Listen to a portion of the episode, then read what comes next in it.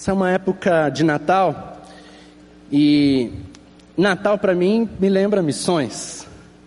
Por que não lembrar missões?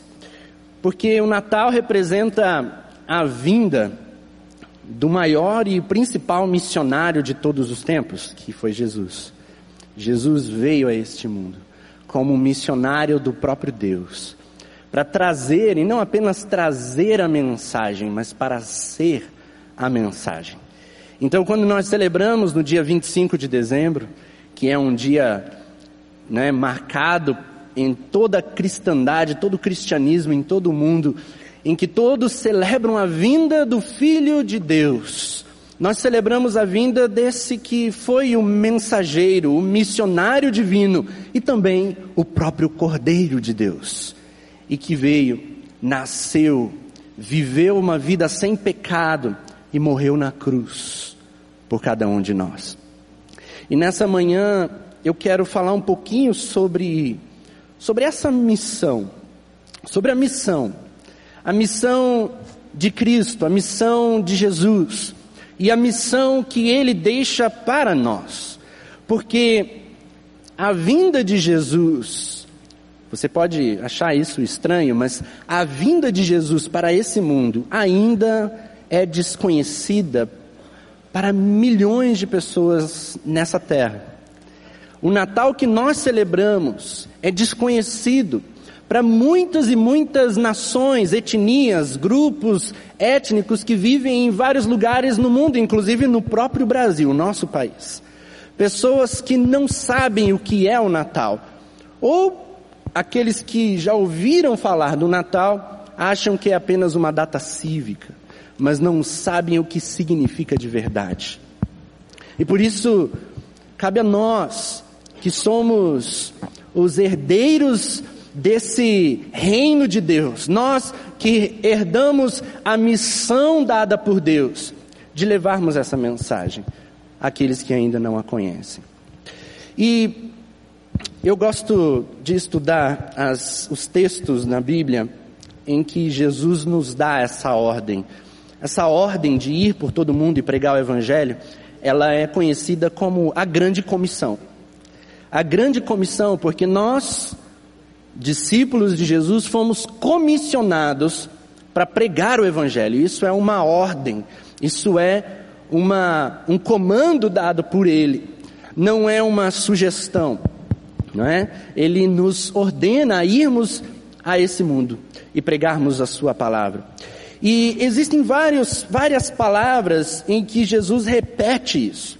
Você vai ver essa ordem em Marcos, em Mateus, em Lucas, em João, em Atos, mostrando a importância disso. Existem certas palavras na Bíblia que você encontra uma só vez e são importantes, mesmo havendo uma só vez. Agora imagina você encontrar cinco vezes. É porque realmente é muito importante. E eu quero destacar algumas características dessa grande comissão dessa ordem dada por Jesus para cada um de nós.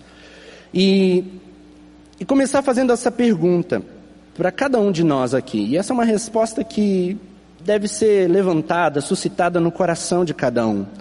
Será que a grande comissão não é a nossa grande omissão? Será que nós não temos omitido, nos omitido naquilo que Jesus nos ordena a fazer? Então esse é o título da mensagem. Grande comissão ou grande omissão? E o primeiro texto que eu quero ler desse, dessa grande comissão está em João capítulo 20, versículo 21. Esse é um dos momentos, esse é o relato que João faz dessa ordem dada por Jesus aos seus discípulos. João capítulo 20, 21 diz assim: Novamente Jesus disse: Paz seja com vocês. Assim como o Pai me enviou, eu os envio. Eu gosto desse texto porque esse texto ele é simples e objetivo. E ele traz algo profundo nessas palavras de Jesus. Porque Jesus está colocando o envio dos discípulos segundo os moldes do seu próprio envio feito pelo Pai. Pensa nas palavras de Jesus. Assim como o Pai me enviou, eu vos envio. Da mesma forma, da mesma maneira, com as mesmas características do meu envio feito pelo Pai, vocês são enviados. Nós somos enviados por Jesus com a mesma missão que ele foi enviado pelo Pai. E nós, discípulos de Jesus, nós que fomos salvos, fomos redimidos, experimentamos a sua graça, o seu amor, o seu poder, nas nossas vidas. Nós somos chamados a entrar no mundo de pecado e sermos para o mundo aquilo que Jesus foi para nós. Nós somos chamados para ir. Essa é uma ordem. Isso é o que eu, nós chamamos, né, os teólogos chamam isso de o princípio da encarnação, que é Jesus, é Deus olhando do céu para essa terra, para esse mundo caído, em sofrimento, sem esperança, perdido nos seus pecados, Deus, movido pelo seu amor, como diz João 3,16, ele decide enviar Jesus, o seu filho amado, seu único filho. E Jesus então abre mão de toda a sua glória, a sua majestade, ele abre mão do céu, que não tem pecado, ele abre mão da segurança, do conforto, ele abre mão de tudo isso e ele se humilha, se limita. Ele entra nesse mundo de perigo, ele entra nesse mundo de pecado, de sofrimento e se torna um ser humano. E como um ser humano, ele prega a palavra ele traz a mensagem para nós.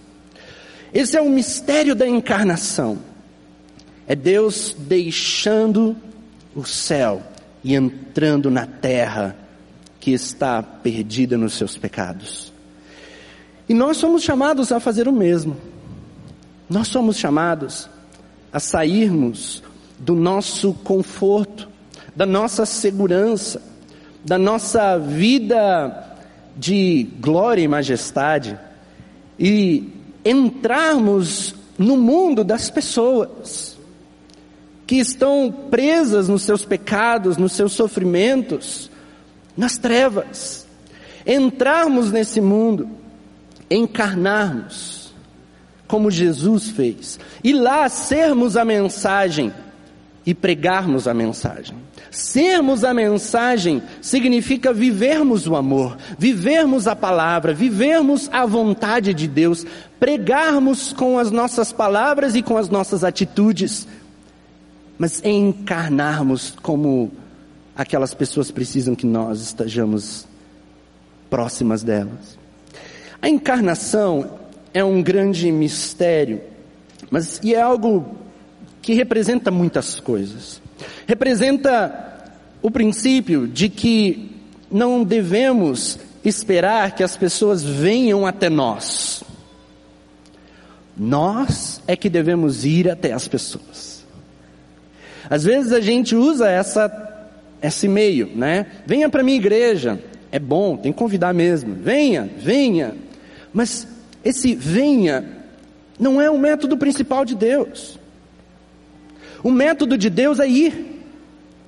É você ir àquele que está perdido, é você ir até o teu vizinho, é você ir até aquele, aquele teu colega, é você gerar a oportunidade para falar com ele, é você entrar no mundo dele, é você entrar no mundo daquela pessoa que está passando por dificuldades, é você sair do seu do seu meio de segurança ali, do seu quadrado e entrar no quadrado da outra pessoa.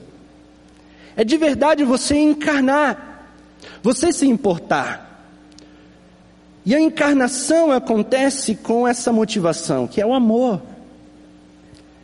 É por amor que Jesus veio a esse mundo. Deus amou o mundo de tal maneira que deu o seu Filho unigênito, para que todo aquele que nele crê não pereça, mas tenha vida eterna. É por amor. E nós precisamos amar as pessoas. Mas também é por obediência. Jesus veio porque o Pai o enviou. E ele veio. E ele foi fiel até o fim.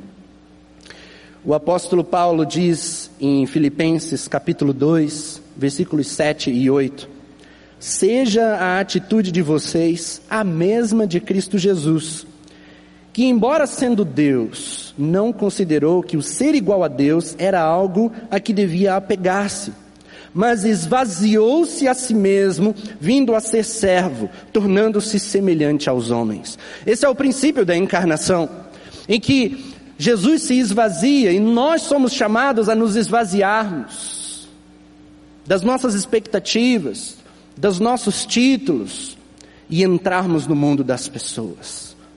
Nós precisamos encarnar e falar de verdade ao coração das pessoas. Não tem como nós alcançarmos as prostitutas dessa cidade se nós não encarnarmos e nos aproximarmos delas. Não tem como nós alcançarmos os travestis dessa cidade se nós não encarnarmos e, e falarmos ao coração deles. Não tem como nós alcançarmos os inúmeros dependentes químicos que tem nessa cidade pessoas presas na criminalidade, se nós não sairmos do conforto da nossa casa e entrarmos no mundo deles. Isso significa sim que enfrentaremos dificuldades, que teremos desafios, mas nós temos a confiança de que Deus está conosco e a obra é dele. O princípio da encarnação. Nós precisamos entender e obedecer, nós precisamos de verdade encarnar. Mas não é apenas entrar no mundo, é eu me tornar como um deles, sem os pecados que eles cometem. Porque quando Jesus entra no nosso mundo, ele se torna um como nós, sem os pecados. Jesus se torna um homem judeu, galileu, do primeiro século. Jesus fala a língua do povo. Jesus vive como o povo. Jesus come com o povo. Jesus sabe os costumes do povo. Jesus está com o povo. Nós precisamos fazer isso. E aprender como falar, como alcançar estes. O apóstolo Paulo fala desse princípio em 1 Coríntios 9, versículos 20 a 22, quando ele diz: Tornei-me judeu para os judeus, a fim de ganhar os judeus. Para os que estão debaixo da lei, tornei-me como se estivesse sujeito à lei, embora eu mesmo não esteja debaixo da lei, a fim de ganhar os que estão debaixo da lei. Para os que estão sem lei, tornei-me como sem lei, embora não esteja livre da lei de Deus, mas sim sob a lei de Cristo, a fim de ganhar os que não têm a lei. Para com os fracos, tornei-me fraco para ganhar os fracos. Tornei-me tudo para com todos, para de alguma forma salvar alguns. Nós precisamos amar as pessoas e de verdade encarnar, entrar no mundo delas, tornarmos-nos como os fracos para alcançar os fracos. Quando Deus colocou no meu coração começar um trabalho na Índia, há muitos anos atrás. Eu me lembro de no início começar o trabalho ali de uma forma, e no, com o passar do tempo Deus foi me ensinando que as maneiras precisavam ser diferentes. E uma das coisas que eu aprendi ali na Índia é que se você quer a atenção das pessoas, você precisa se vestir como elas. E essa roupa, né? No Brasil a gente usa terno e gravata porque é, um, é meio que a roupa do pastor, né? Quando vai pregar. Porque é uma herança que a gente tem americana e europeia. A gente herdou. Mas na Índia, alguns lugares também são, é assim, mas nem todos. Na Índia, você precisa, em muitos lugares, usar uma roupa da região. E é interessante, quando eu comecei a pregar e ensinar usando a roupa deles, como eles me ouviam de uma forma especial. Como eles realmente paravam para me ouvir. E não apenas por usar a roupa deles, uma bata simples que, que eu usava, mas pelo fato de eu, inclusive, falar um pouco do linguajar daquilo que eles estavam falando. Falar daquilo que era do contexto do dia a dia deles. Falar da, das cerimônias que eles vinham o tempo todo nas ruas, das coisas que eles viviam no dia a dia, das lutas do dia a dia. Aquilo chamava a atenção e eles me ouviam e me atendiam, entendiam a mensagem que eu estava transmitindo, muito mais do que antes da maneira como eu chegava.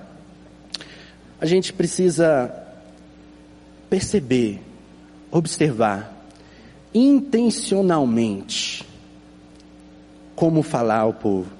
Outro princípio que nós podemos aprender do, da grande comissão está no, no livro de Atos, capítulo 1, versículo 8. Esse é outro texto da grande comissão, um texto muito conhecido, e eu também gosto muito, dá para falar muita coisa sobre esse texto, mas eu quero destacar apenas dois pontos.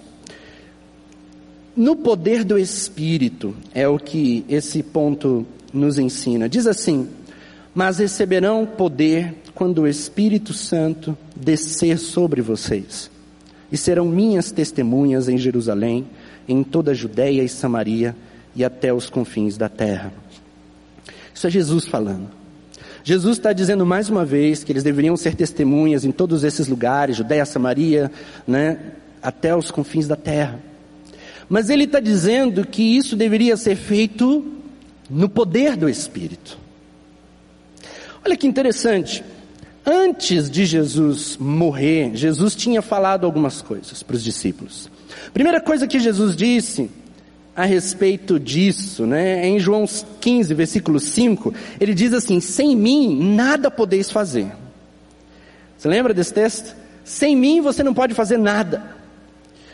Isso é importante a gente entender porque para fazer missões, para nós evangelizarmos as pessoas, para nós alcançarmos as pessoas para Cristo, trazermos para Jesus, nós não devemos fazer isso sem Jesus, sem a presença do Espírito Santo.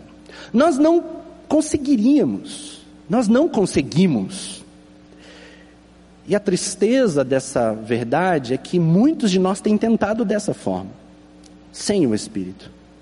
Tem tentado com a força do seu próprio braço, com a sua própria capacitação, com o meu próprio intelecto, com aquilo que eu sei. E nós esquecemos que nós precisamos fazer no poder do Espírito Santo. E não apenas testemunhar, mas toda a nossa vida precisa ser envolvida com o poder e no poder do Espírito Santo. Se nós não estamos sendo bons pais, boas esposas, bons maridos, boas esposas, é porque falta-nos o poder do Espírito. Se nós não estamos sendo bons empresários, bons funcionários, bons cidadãos, é porque nos falta o poder do Espírito. O Espírito Santo nos capacita.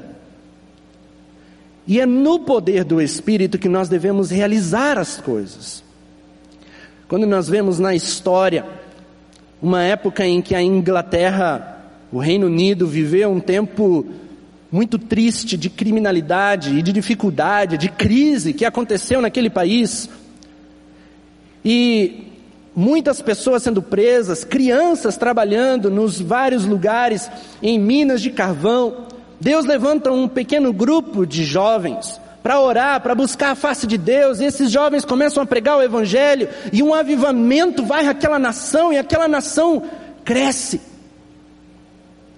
Foi o grande avivamento de John Wesley e George Whitfield. Porque o Espírito de Deus encheu aqueles homens, e eles saíram pregando o Evangelho com uma autoridade, e coisas tremendas aconteceram. É por isso que Jesus, antes de morrer e ressuscitar. Aliás, antes de Jesus subir aos céus, ele já tinha morrido e ressuscitado. Jesus diz em Lucas 24, versículo 49: Eu lhes envio a promessa de meu Pai, mas fiquem na cidade até serem revestidos do poder do alto. Jesus está falando isso para os seus apóstolos, para os seus discípulos. Não comece o ministério de vocês sem o poder do alto esperem, aguardem. Jesus, quando começou o seu ministério, ele ficou 40 dias e 40 noites no deserto, jejuando e orando.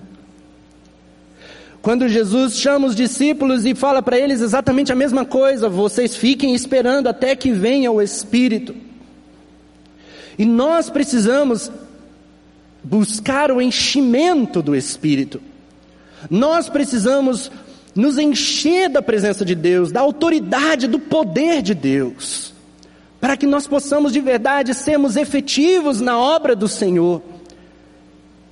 Nós precisamos nos encher da Sua presença. Por isso que em Atos 1,14 diz que todos estes perseveravam unanimemente em oração e súplicas. Essa palavra unanimemente diz lá no grego é uma palavra que significa constantemente, perseverantemente, sem parar, ininterruptamente, até Jesus responder. Nós temos orado dessa forma. Nós temos buscado a presença de Deus na nossa vida desta maneira. Ou não? Falta-nos o poder do Espírito, por isso nós temos falhado tanto em missões.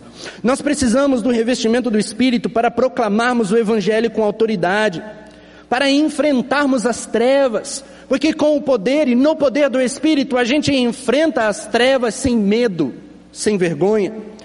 Nós podemos assim ter sabedoria de Deus para enfrentarmos as dificuldades. Em um dos momentos lá na Índia, nós tínhamos organizado uma, um impacto evangelístico, uma cruzada evangelística em uma vila. E o pastor que era o responsável, ele nos falou assim: Olha, pastor, cuidado, lá só tem uma família cristã e é um lugar de histórico de perseguição, já perseguiram os cristãos ali, e vamos tomar muito cuidado.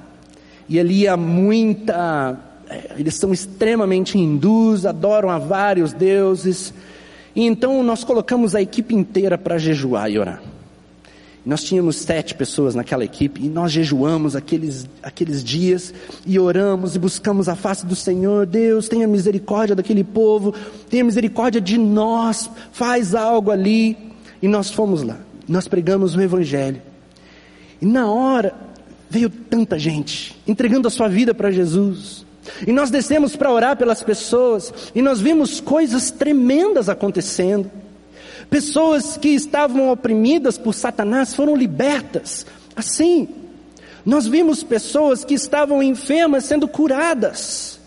Porque o poder de Deus estava agindo, não porque nós jejuamos, porque não é o jejum em si, mas o fato de nós admitirmos e buscarmos a Deus e dizermos, Senhor, nós não somos capazes, nós precisamos do Senhor, e Deus veio, Deus fez, e muita gente ali se entregou para Jesus e nós vimos milagres naquela noite.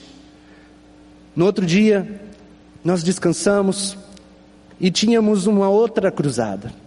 E aí nós pensamos, ah, não precisa jejuar de novo, orar, buscar. A gente já fez isso ontem.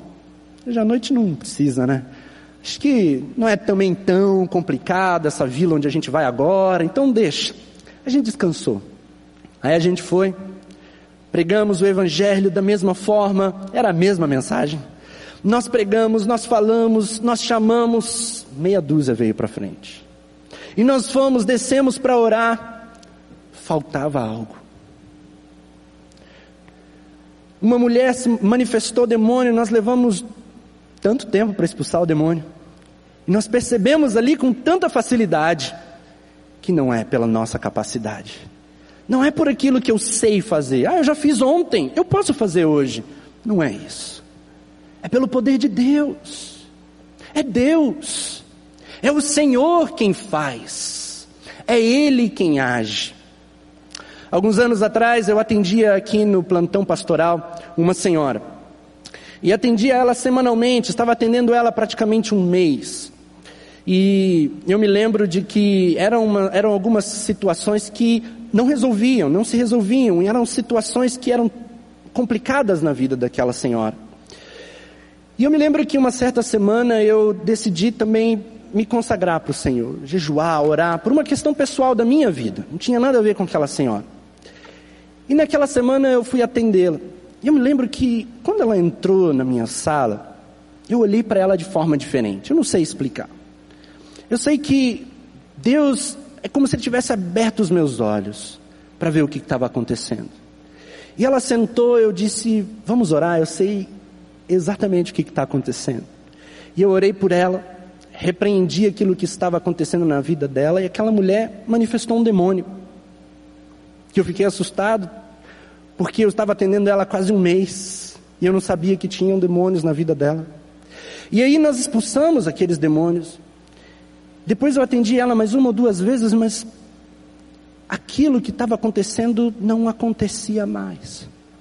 E Deus mostrou para mim, viu a diferença de você viver pela carne, pela sua capacidade, pelo seu intelecto, pela sua sabedoria e pela minha sabedoria, na dependência do meu poder, na dependência do meu espírito, sou eu que dou sabedoria. Sou eu que abro os seus olhos para ver onde, onde você não tem olhado. Sou eu que te dou a capacitação.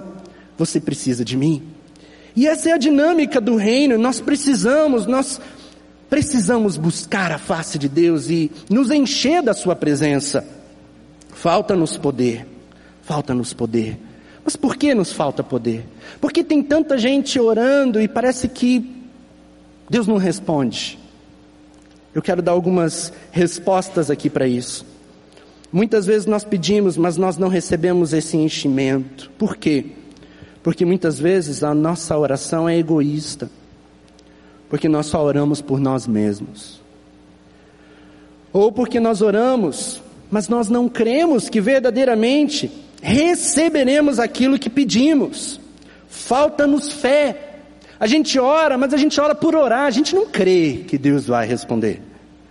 Se a gente cresce, a gente receberia. Falta fé. Oramos com o coração também cheio de iniquidade. Nós somos complacentes demais com os nossos próprios pecados, e isso nos impede de sermos abençoados.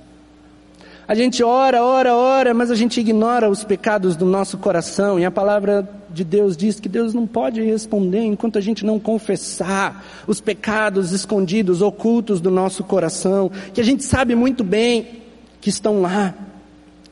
Escondemos os nossos corações a amargura, a ira, a falta de perdão, ressentimento, e com isso Deus não pode nos responder. E por isso, para haver um enchimento do espírito, antes deve haver um esvaziamento do coração. Eu preciso me esvaziar do pecado, eu preciso me esvaziar daquilo que tem sido carnal na minha vida para Deus derramar da sua autoridade, do seu poder.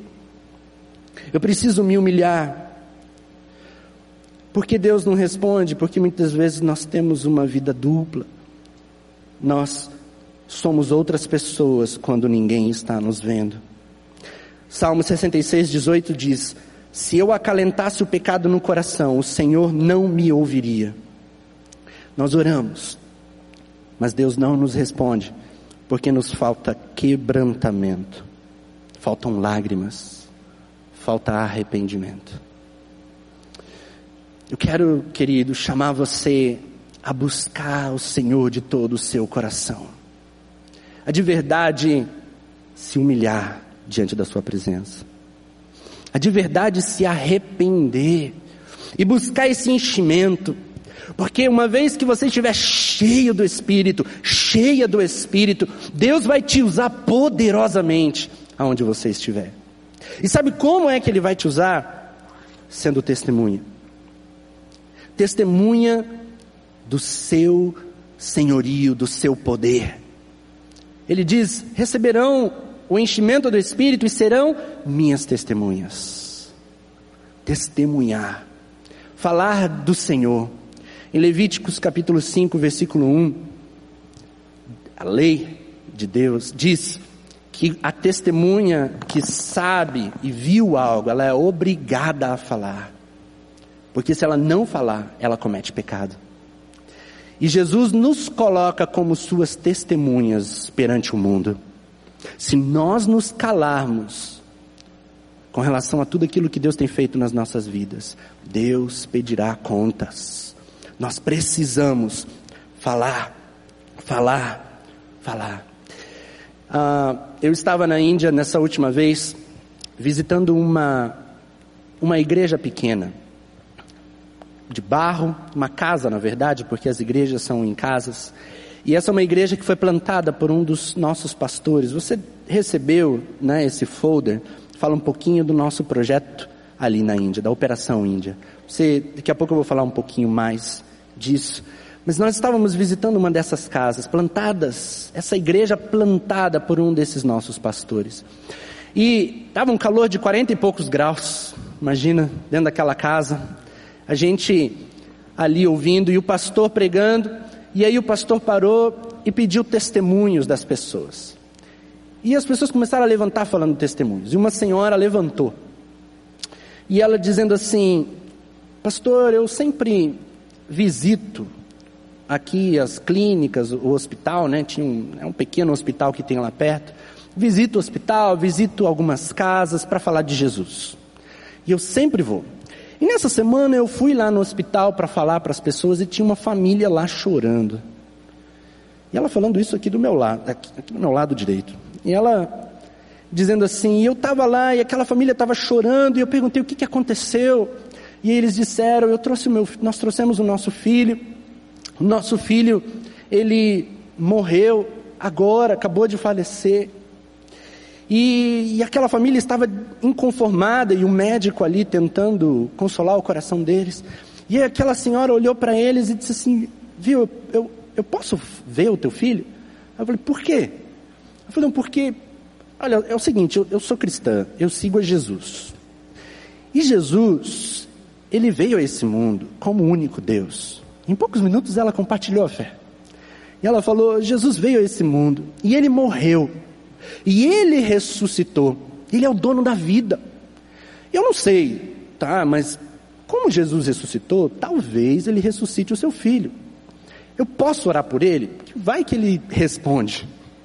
E aí aquela família olhou para ela, claro. E o médico, não, não pode. Ficaram naquela discussão até que o médico não teve como discutir. E levaram eles lá onde estava o filho, em cima de uma cama. E aí aquela senhora chegou e colocou a mão na cabeça daquele menino e orou: Deus, o Senhor é o dono da vida. Então, Senhor, devolve a vida desse menino e mostra para eles que o Senhor é Deus. Em nome de Jesus. E aquele menino levantou. E aquela mulher estava falando isso do meu lado. Ela disse: Jesus glorificou o nome dele mais uma vez, e aquela família hoje inteira encontrou Jesus e entregou a sua vida para Jesus. Aí todo mundo, glória a Deus, glória a Deus, pode sentar. Próximo testemunho. E eu estava ouvindo aquilo como se fosse um testemunho normal daquilo que acontece naquela região. E aquilo me deixou, Deus, deixou no meu coração, Senhor, como eu tenho, eu tenho sede disso, Senhor. Que essas coisas aconteçam também no meio do seu povo lá no Brasil em tantos outros lugares. Falta esse, falta essa fé. Essa fé de dizer assim, não vou dizer que Deus vai ressuscitar, mas Deus ressuscita, não é? Então deixa eu ver se ele vai. Vai que ele quer. E Deus faz. E usa uma senhora que testemunha do seu poder. Nós precisamos buscar esse enchimento, queridos. O enchimento do Espírito Santo. O último princípio está em Mateus capítulo 28 versículos 18 a 20. Diz assim: Então Jesus aproximou-se deles e disse: Foi-me dada toda a autoridade no céu e na terra, portanto, vão e façam discípulos de todas as nações, batizando-os em nome do Pai, do Filho e do Espírito Santo, ensinando-os a obedecer a tudo o que eu lhes ordenei, e eu estarei sempre com vocês até o fim dos tempos. Nós falamos sobre a encarnação, de irmos ao encontro das pessoas, de nós entrarmos no mundo delas. Falei sobre o enchimento do Espírito e do testemunho, porque o enchimento do Espírito é para sermos testemunhas nesse mundo. Mas também nós temos uma missão muito específica que Jesus deixa claro aqui em Mateus 28, que é fazermos discípulos de todas as nações. Isso não é uma tarefa dada para os pastores apenas. Isso não é uma tarefa dada para aqueles que são funcionários da igreja. Não é uma tarefa dada para aqueles que têm um curso específico para fazer isso. Não, essa é uma tarefa dada a todos aqueles que são cristãos. Nós devemos fazer discípulos, devemos pregar o Evangelho. E essas pessoas que respondem positivamente ao Evangelho, nós devemos discipulá-las, devemos levá-las a terem um relacionamento íntimo, verdadeiro, completo com o Senhor Jesus. Essa é a nossa tarefa. E não apenas discipular essas pessoas que estão aqui, mas pessoas de todas as nações. Jesus está deixando claro, nós devemos fazer discípulos de todas as nações. Nós precisamos nos envolver nesse trabalho. Mas o que não é fazer discípulos? Às vezes a gente confunde discipulado com treinamento. Treinamento pode ajudar no discipulado, mas treinamento não é discipulado. Às vezes a gente confunde que discipular é você doutrinar uma pessoa nos primeiros passos, ou você ensinar as doutrinas do cristianismo. Faz parte do discipulado, mas isso não é o discipulado.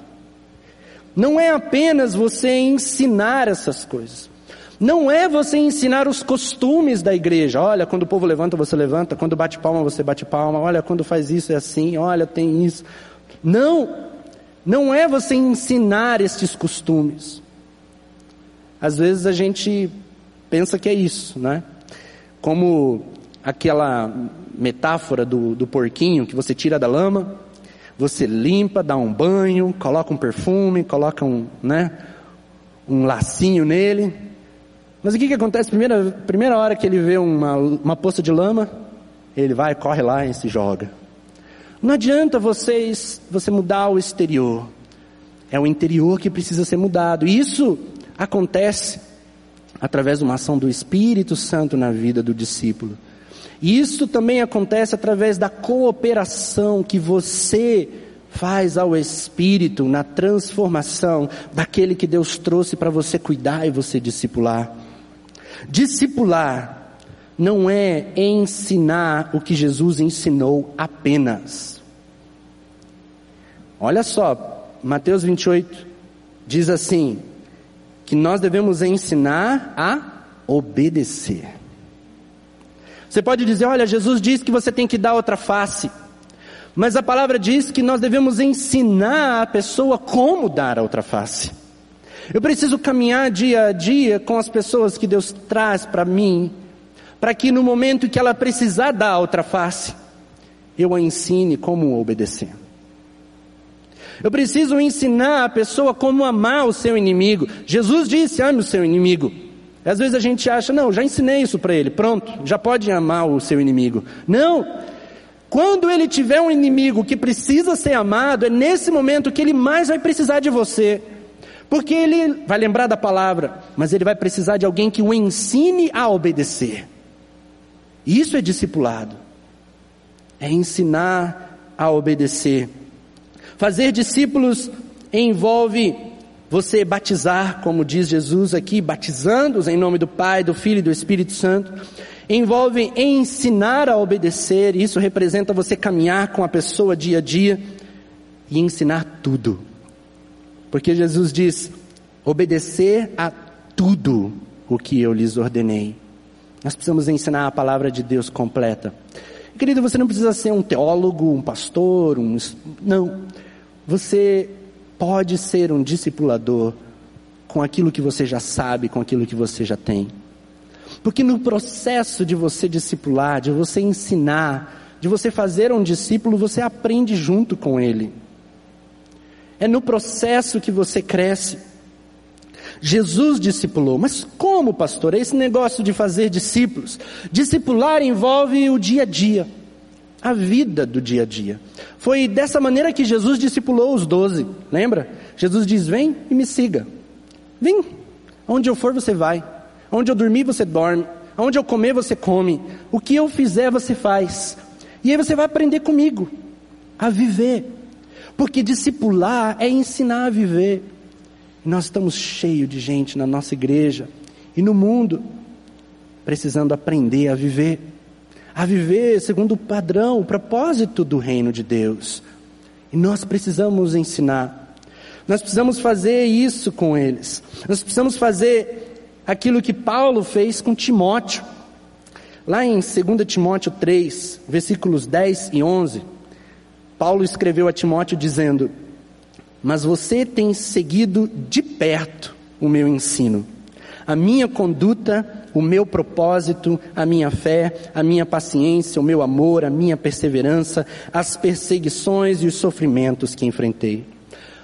Olha que interessante, Paulo dizendo: Você me acompanhou de perto, de perto. Você sabe como é que eu vivo. Você acompanhou a minha fé a minha paciência. Você já me viu, né, tentarem me irritar, eu, você experimentou a minha paciência, o meu amor, a minha perseverança, a minha perseguição. Discipular, fazer discípulos, é trazer as pessoas para perto, para dentro da nossa vida, é permitir que elas vivam conosco, e a partir desse viver conosco, a gente ensina a obedecer, ensina a andar com Deus. E a gente deve fazer isso aonde a gente estiver. Mas mais especificamente, Deus nos ensina, nos fala a fazermos isso intencionalmente com as pessoas, de todas as nações. E é interessante porque essa palavra nações aqui, ela traz um entendimento um pouco distorcido daquilo que a palavra real diz lá no grego. Porque nações dá uma ideia de nação política. Não é isso. A palavra no grego é etne, que é etnia. São povos, povos étnicos. Jesus está dizendo: façam discípulos de todos os povos étnicos do mundo. Entre os indígenas, entre os ciganos no Brasil, entre os quilombolas, entre cada povo que vive na China, entre cada povo que vive na Índia, cada um desses povos espalhados na face da terra que nunca ouviram falar do Evangelho. E essa é a grande realidade que se levanta desse texto para mim, porque hoje nós estamos em 2015, entrando em 2016, e faltam cerca de 4 mil povos nesse mundo que nunca ouviram falar do Evangelho. E cabe a nós cumprirmos essa tarefa. Nós, fazendo discípulos de todas as nações, de todos os povos, e também participando daqueles, com aqueles que estão lá, participando com aqueles que vão aos quatro cantos dessa terra. Deus chama a sua igreja a se levantar e de verdade ir. Numa das. Na primeira vez que eu fui para a Índia, nós começamos um trabalho com um grupo de jovens. E foi o primeiro grupo que nós treinamos, discipulamos, capacitamos. E nós levamos dois anos trabalhando com aquele grupo. E no final desses dois anos, eu estava lá dando a aula final e eu falei para eles a história de William Carey. E eu perguntei para eles: vocês conhecem William Carey? E aqueles jovens indianos levantaram a sua Bíblia e disseram sim e apontaram para ela. Eu falei: isso mesmo. William Carey foi o grande missionário que veio para cá e traduziu a Bíblia para vocês. E eles abriram na primeira capa, estava lá escrito William Carey. Era a tradução de William Carey. E eu contei a história de William Carey para eles. Eu disse, William Carey um dia, lá na Inglaterra, sentiu no coração que ele precisava vir para a Índia. E ninguém queria que ele viesse, a sua família, os pastores, os amigos, ninguém queria, mas ele decidiu vir mesmo assim. E ele veio. E ele começou a pregar o Evangelho e ele plantou uma igreja. E ele começou a traduzir a Bíblia e várias dificuldades aconteceram na sua vida e no seu ministério. Um filho dele morreu. Depois de um tempo, a sua esposa faleceu. Dificuldades, mas ele não desanimou, ele continuou. E ele traduziu a Bíblia inteira. E ele construiu uma gráfica. Quando essa gráfica estava, quando a Bíblia estava pronta, quase a ser impressa, pegou fogo e ele perdeu tudo. Dez anos de trabalho. William Carey não desistiu. Ele disse assim: se Deus permitiu que pegasse fogo na gráfica, era porque a tradução não estava bem feita. Vou começar tudo de novo. E ele começa a traduzir a Bíblia inteira novamente. E ele traduz para várias línguas na Índia. Eu terminei de contar essa história quando um deles levantou a mão e disse: Pastor, eu preciso orar Posso orar? Pode. Aquele jovem se colocou no chão e começou a orar e dizer: Deus, obrigado porque o Senhor enviou William Carey para nós. Obrigado, Senhor, porque se não fosse William Carey, nós estaríamos perdidos. Obrigado, Senhor, porque ele foi perseverante e traduziu a Bíblia e hoje nós temos ela na nossa mão e nós podemos agradecer ao Senhor por isso. Agora, Deus, eu quero ser um William Carey para essa geração. Me envia aonde o Senhor quiser que eu vá. Aonde o Senhor quiser que eu vá. E aquele lugar foi cheio com a presença de Deus, aqueles jovens orando, aqueles jovens ali derramando as suas lágrimas. Aqueles jovens foram para vários lugares. Um deles foi para o Paquistão. No ano seguinte eu voltei para a Índia, encontrei aquele jovem que foi para o Paquistão e ele estava com a mão cortada. E ele disse, pastor, eu fui para lá, preguei o evangelho, comecei a pregar e um grupo de muçulmanos me pegou e cortaram a minha mão e disseram que se eu voltasse lá eles iam me matar. Eu tive que voltar para a Índia, estou aqui me recuperando, mas eu vou voltar para o Paquistão, eu vou pregar o Evangelho lá, porque Deus me chamou para lá. Jovens tinham ido para vários lugares no interior daquela nação para pregar o Evangelho, e igrejas começaram a ser plantadas, porque eles entenderam que agora eles eram William Carey dessa geração. Onde estão os William Careys daqui? Onde estão aqueles que Deus tem chamado para esse tempo?